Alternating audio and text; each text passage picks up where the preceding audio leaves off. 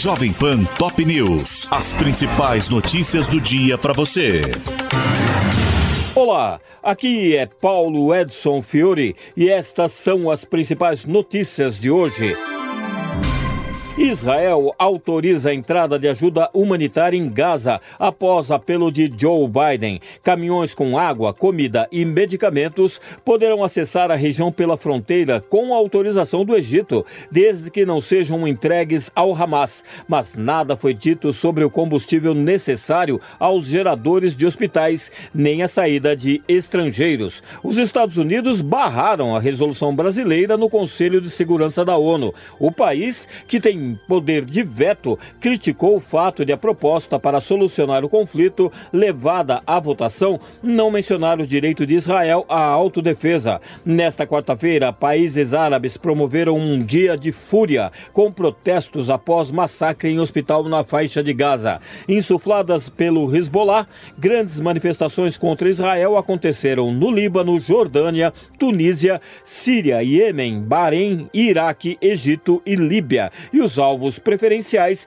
eram embaixadas israelenses e de países apoiadores. Os Estados Unidos afirmam que um laudo inicial aponta que o ataque contra um hospital em Gaza foi lançado pela Jihad Islâmica. A investigação, feita pelas agências de inteligência sobre a explosão que deixou 471 mortos, incluem a análise do vídeo do lançamento e dados de satélite que apontam um míssil ou foguete a partir de posições terroristas na faixa de Gaza. Em Pequim, Vladimir Putin disse ter enviado caças com mísseis hipersônicos para patrulhar o espaço aéreo próximo à zona do conflito entre Israel e Hamas. O presidente russo afirmou, no entanto, não se tratar de uma ameaça contra os Estados Unidos, que encaminharam dois porta-aviões ao Mediterrâneo para apoiar Tel Aviv e tentar dissuadir o Irã, aliado de Moscou, de entrar na guerra. No Brasil, o presidente da IBC foi demitido após repostar mensagem anti-Israel.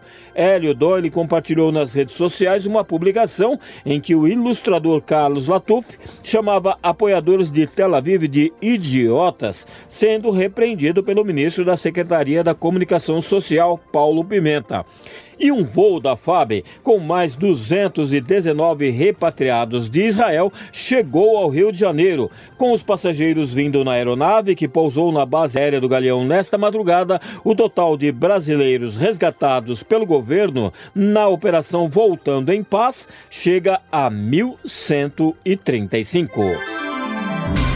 A CPMI do 8 de janeiro indicia Jair Bolsonaro e mais 60 pessoas pelos ataques às sedes dos três poderes em Brasília. O relatório final da comissão foi aprovado por 20 votos a 11 e será enviado ao Ministério Público e à Polícia Federal, que podem dar prosseguimento às investigações. Após acordo do governo de Caracas com a oposição, Estados Unidos aliviam sanções e autorizam transações sobre petróleo, gás e ouro da Venezuela. A permissão valerá por seis meses e só será renovada se Nicolás Maduro cumprir compromissos, como permitir a todos a candidatura presidencial com igualdades de direitos e condições e a libertação de presos políticos. Na reta final para as eleições na Argentina, Javier Milei e Sérgio Massa isolam Patrícia Bullrich. Tratado como rockstar, o ultraliberal encerrou a campanha como favorito à Casa Rosada em uma casa de shows de Buenos Aires, enquanto o governista busca se distanciar do kirchnerismo para tentar chegar ao segundo turno.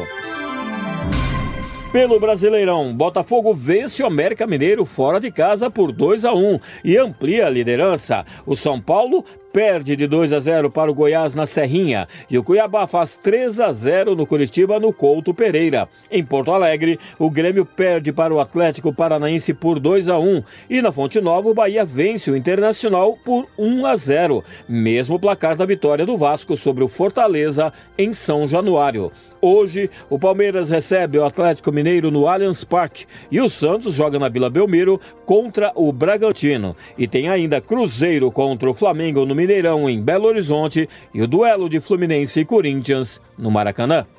Este é o podcast Jovem Pan Top News. Para mais informações, acesse jovempan.com.br.